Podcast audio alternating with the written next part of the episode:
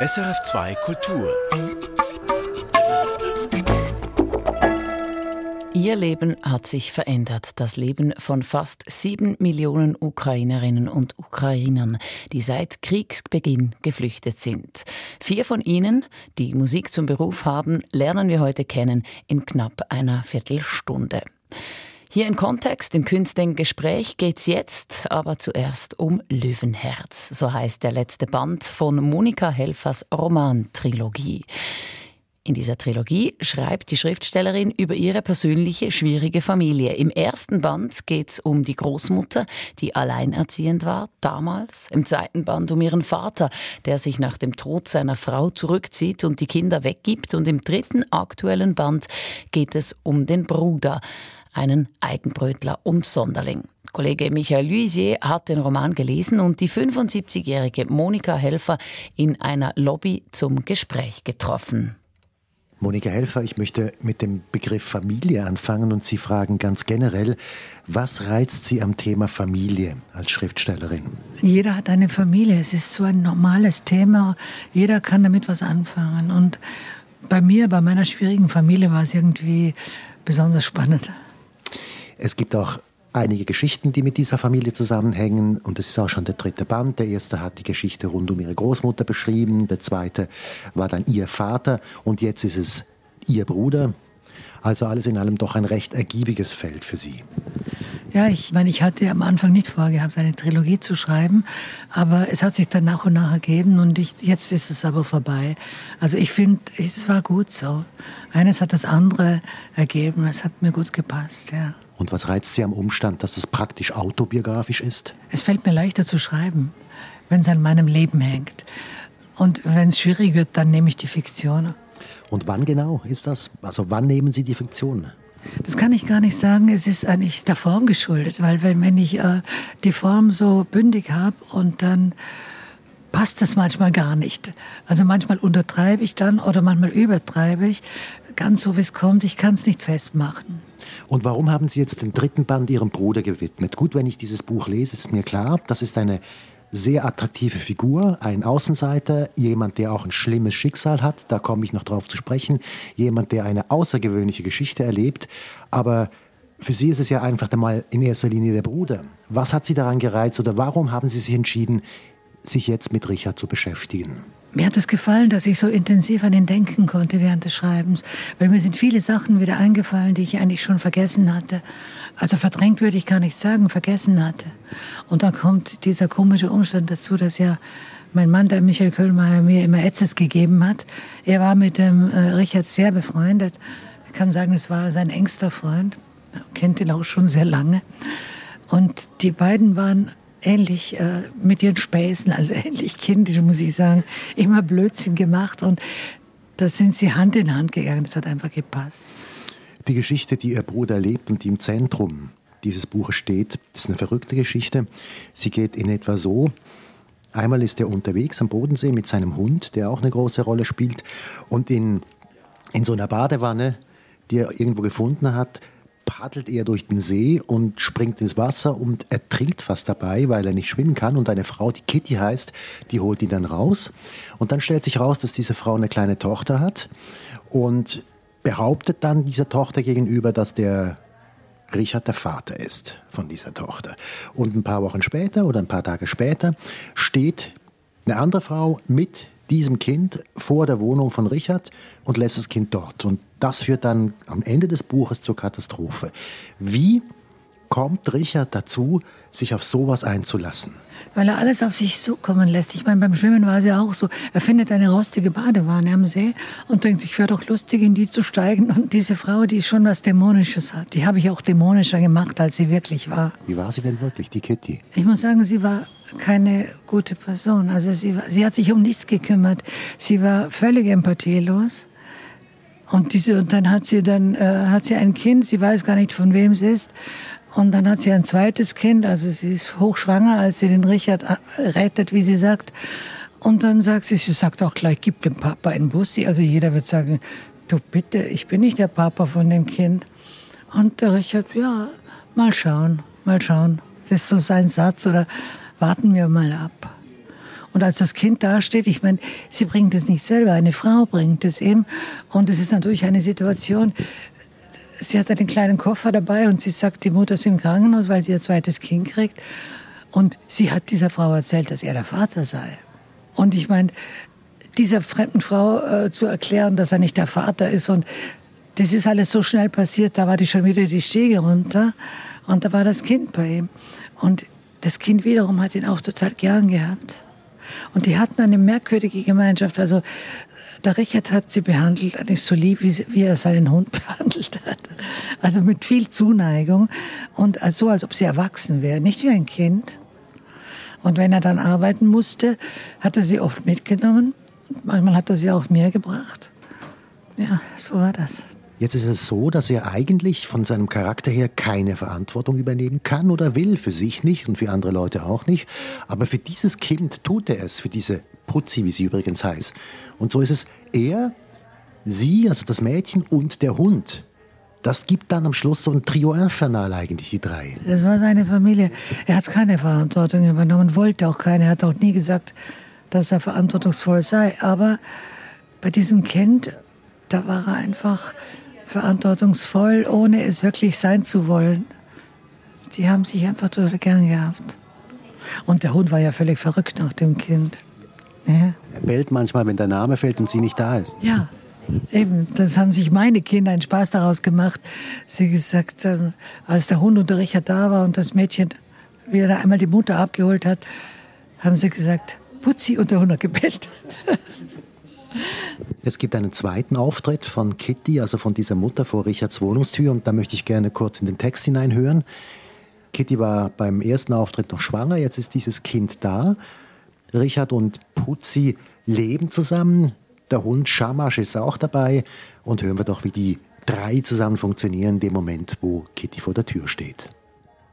Als Putzi ihre Mutter sah, begann sie zu weinen.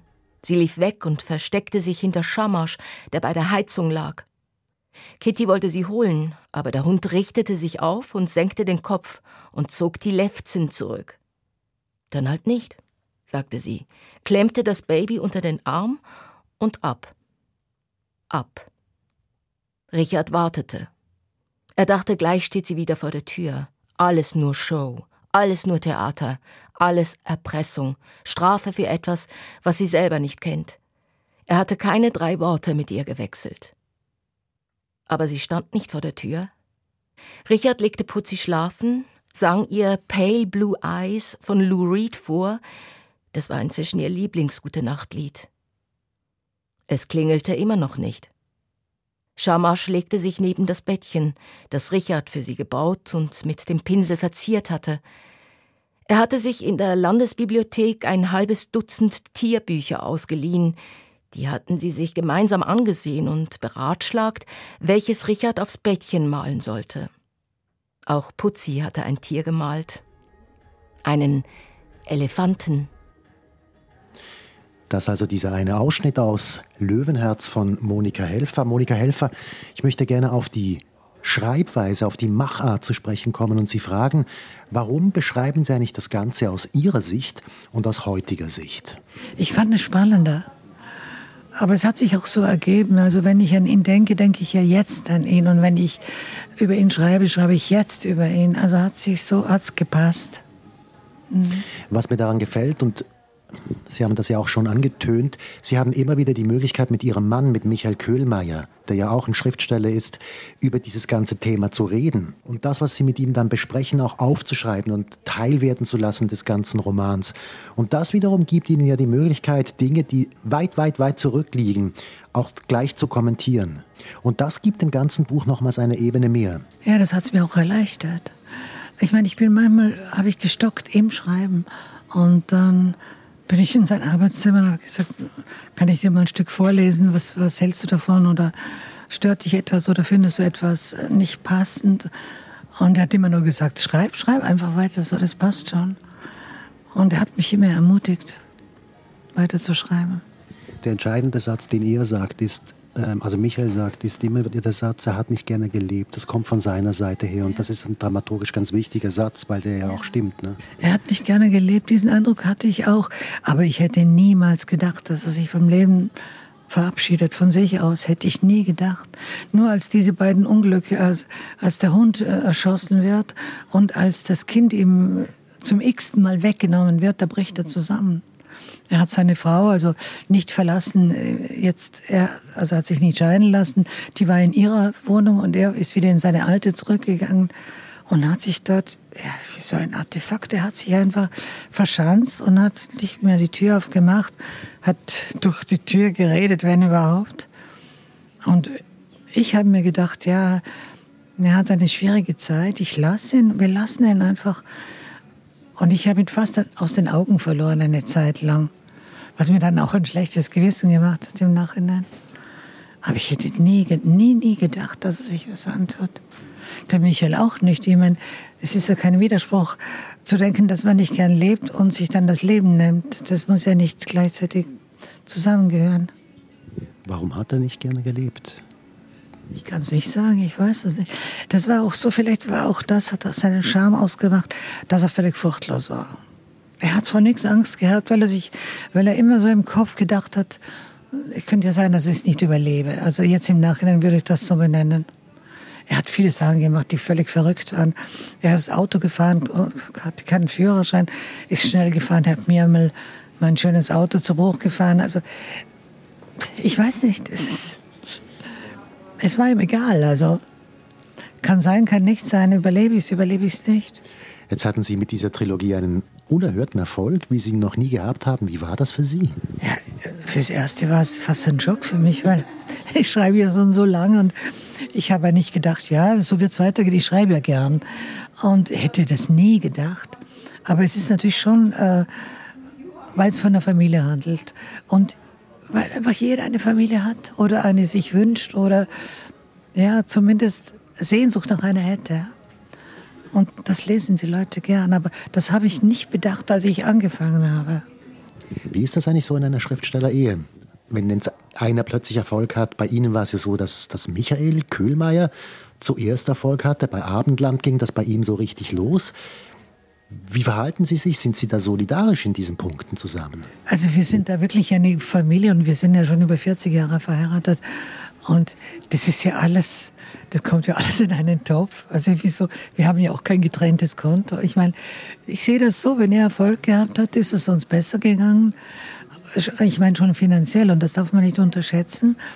Und Michael freut sich total über meinen Erfolg und ich habe mich auch gefreut. Jetzt liest man das überall und Sie haben das am Anfang des Gesprächs auch schon, auch schon gesagt. Das sind drei Romane zu Ihrer Familie, die Sie jetzt geschrieben haben. Aber jetzt angesichts dieses Erfolgs kommt nicht doch noch ein vierter? Nein, ich möchte es nicht mal. Es ist für mich abgeschlossen und es ist auch deshalb so, weil ich habe das Gefühl, ich habe die, es ist, ich denke mir so, es ist wie bei dem Leittuch, ich habe alle vier Enden so in der Hand und da gäbe es noch viel zu erzählen, aber es ist nicht schön, wenn man etwas auserzählt. Das ist, ich finde, das Geheimnis im Schreiben ist total wichtig. Die Lücken, die, die sich der Leser dann erfinden kann, die finde ich sehr wichtig. Das ist ja auch in diesem Buch eigentlich Stilmittel. Ja, bei mir auf jeden Fall, ja. Hm. Ich habe selber auch gern, wenn ich ein Buch lese und so irgendwie im Rätsel bin und denke mal, ja, warum hat er das jetzt nicht? Und ich finde es fast immer gut.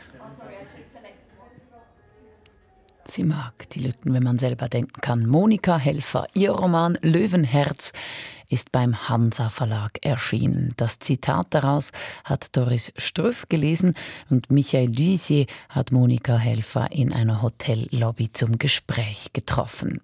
Feedback zur Sendung gerne an kontext.srf2kultur.ch. Sie hören Künste im Gespräch im Kontext. Und jetzt schauen wir auf vier Flüchtlinge aus der Ukraine. Sie alle sind Musiker und Musikerinnen und mussten ihre Heimat verlassen wegen des Angriffskrieges von Wladimir Putin. Ihr Leben hat sich definitiv verändert. Aber wie genau? Theodora Mavropoulos hat die Flüchtenden getroffen und mit ihnen über ihre Geschichte gesprochen.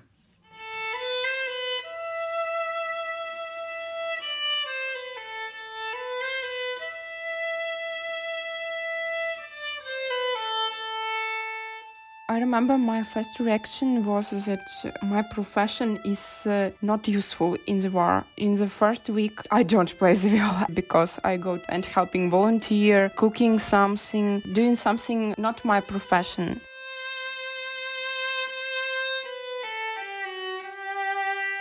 Hat Musik in Zeiten des Krieges eine Funktion? Die Violinistin Viktoria Menjul ist in Kiew, als der russische Angriffskrieg beginnt. Zuerst sieht sie keinen Sinn in ihrer Kunst und hilft als Volontärin. But after that, I think that it is really important that I I have this art, I have a language which can understand every people in the world. So with the Ukrainian music, I can say uh, whole the world. Wake up, it's the war. It's careful for every musician, every people in Ukraine. Musik könne wachrütteln, erzählt mir die 21-Jährige im Videocall. Dazu postet sie Videos auf Social-Media-Kanälen oder spielt Solidaritätskonzerte. Bis vor ein paar Monaten führte Viktoria ein recht normales Leben. Sie studiert am Musikkonservatorium in Kiew und ist Mitglied im Symphonieorchester. Der Krieg kam nicht unerwartet, sagt sie. Every people in Ukraine prepare to this because we always read the news and see the situation. And I have a prepare a bag with documents, with money, and uh, something very important for me. So I was ready for it, but uh, you never can be ready to this psychologically. Am 24. Februar dieses Jahres greift Putin die Ukraine an. Viktoria zieht mit einem Koffer und ihrer Violine unter dem Arm zu ihren Eltern nach Ternopil im Westen der Ukraine wo sie zunächst in Sicherheit ist. I remember this moment when I stand in my room uh, and see to my bag and thinking, okay, I should put it uh, whole my world. my instrument, my viola, it was the first thing which I should to take with me. Als immer mehr Angriffsziele hinzukommen, bittet Victoria die Musikakademie in Prag um Hilfe. Sie wird aufgenommen und reist mit dem Bus in die Tschechische Republik. Im Konservatorium kann sie am Unterricht teilnehmen, bekommt eine Unterkunft im Studentenwohnheim und spielt im Orchester Czeska Symfonietta. Russische Musik hat sie vorerst aus ihrem Repertoire gestrichen. For me, culture is politic because culture is face of our nationality. And about culture, we can say the world who we are. And for me, for me, like a, for Ukrainian, important now don't play Russian music. Not because that composer have something with one, no, but just because like a Ukrainian, I must show my political position in the culture. Über die Auswahl der Musikstücke positioniert sich Victoria Menjul politisch. Musik wird oftmals als einigende Sprache verstanden, soll Brücken schlagen. Doch in der Extremsituation eines Krieges kann sie zum Ausdruck von Ablehnung und nationalem Bewusstsein werden. Das hat auch die Cellistin Anna Sabanina erlebt. Bereits vor Kriegsbeginn. Die 18-Jährige studiert am Musikkonservatorium in Lutsk. In uh, my college in Ukraine, we have subject name World Music Literature, and our teacher decided not to learn Russian composers now. And uh, in some way, I agree with this. And now I just can't listen or play some music wrote Russian composers. I don't know if it's okay to say, but I hate it.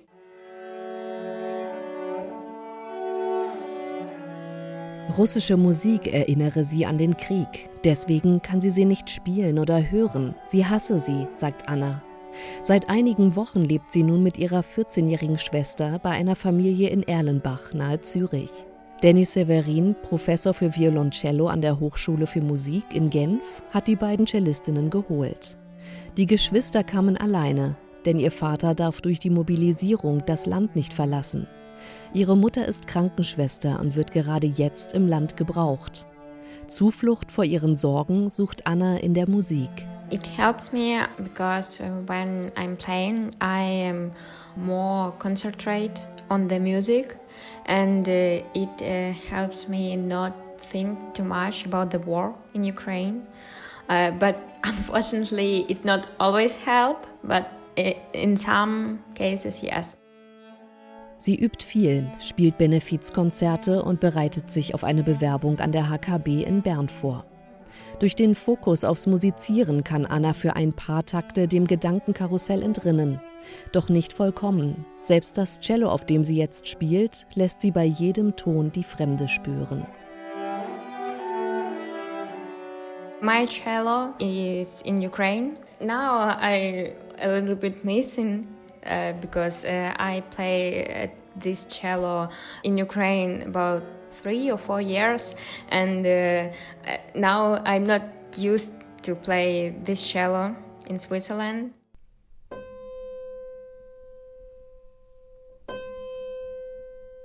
Der Jazzpianist Juri Seredin aus Kiew war gerade im Spanienurlaub, als der Krieg ausbrach.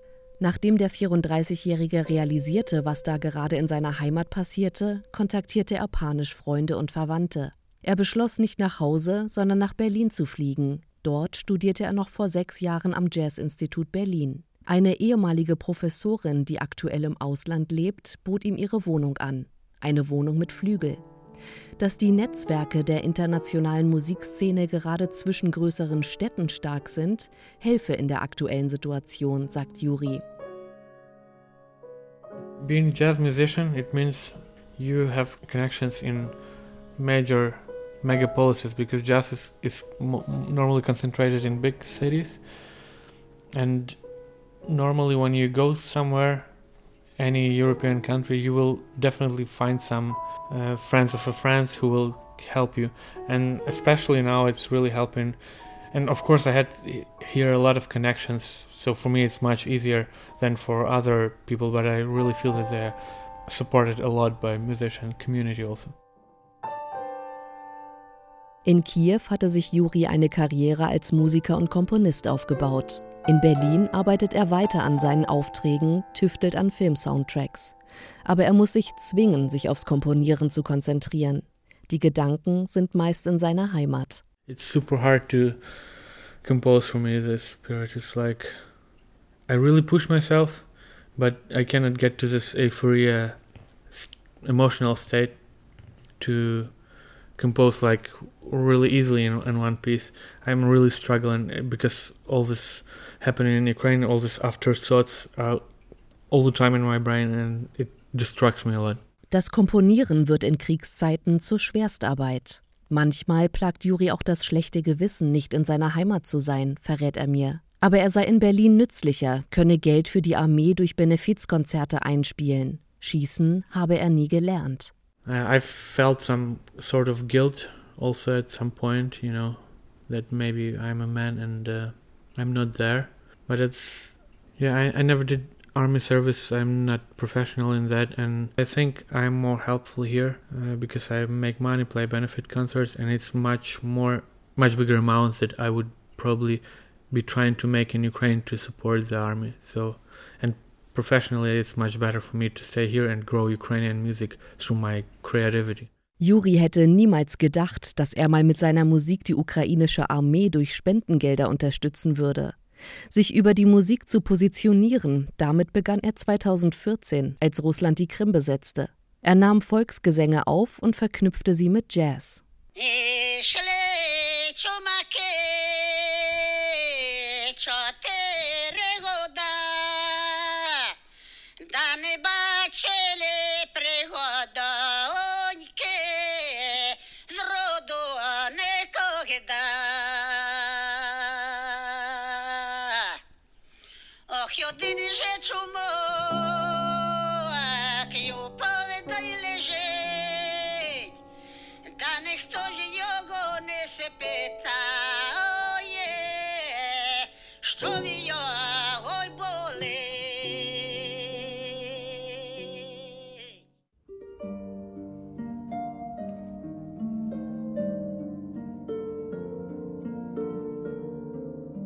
In Krisenzeiten werden Heimatklänge wichtiger.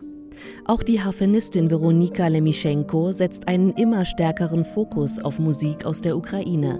Das zeigt sich in den Benefizkonzerten, die sie europaweit spielt. For these benefit concerts, I'm playing, of course, classical harp repertoire, but I also include more Ukrainian composers, and I have a story related uh, to these compositions. So, for example, one of the composers I'm playing it's my close friend Yevhen Andreev. He is still in Kharkiv. He is actually live more than for two months in a bomb shelter in, in our musical school. So I'm of course playing his composition and uh, telling this story. This piece by Yevhen Andreev, it called Souvenir.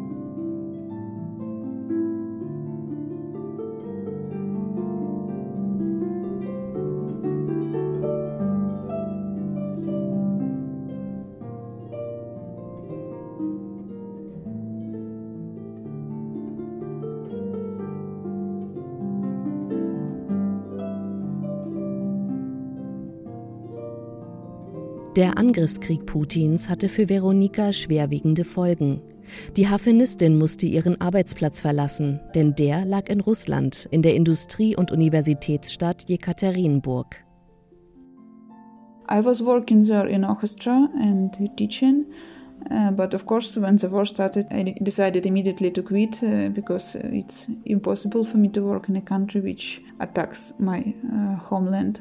Quite a lot of people came to me and say that they are really ashamed and uh, some of people didn't say anything so uh, but i didn't get any straight aggression to myself at least Ihre russischen Kolleginnen reagierten unterschiedlich. Einige sagten, dass sie sich schämten, andere blieben still.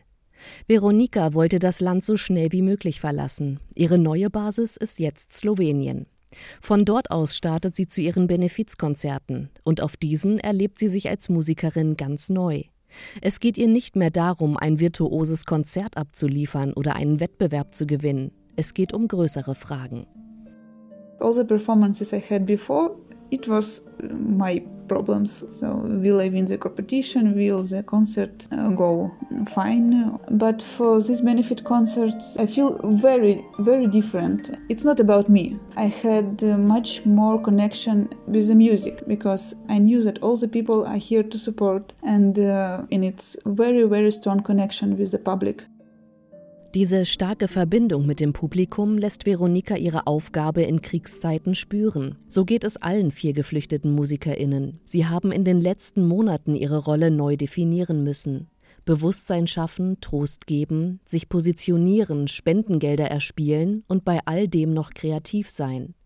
Die vier geben nicht auf und können selbst in der Diaspora an ihre Karrieren anknüpfen. Theodora Mavropoulos hat uns die vier Geschichten dieser Geflüchteten aus der Ukraine näher gebracht. Wenn Sie noch ein Feedback zur Sendung haben, dann gerne per Mail an kontext.srf2kultur.ch. Erfahren Sie mehr über unsere Sendungen auf unserer Homepage srf.ch-kultur.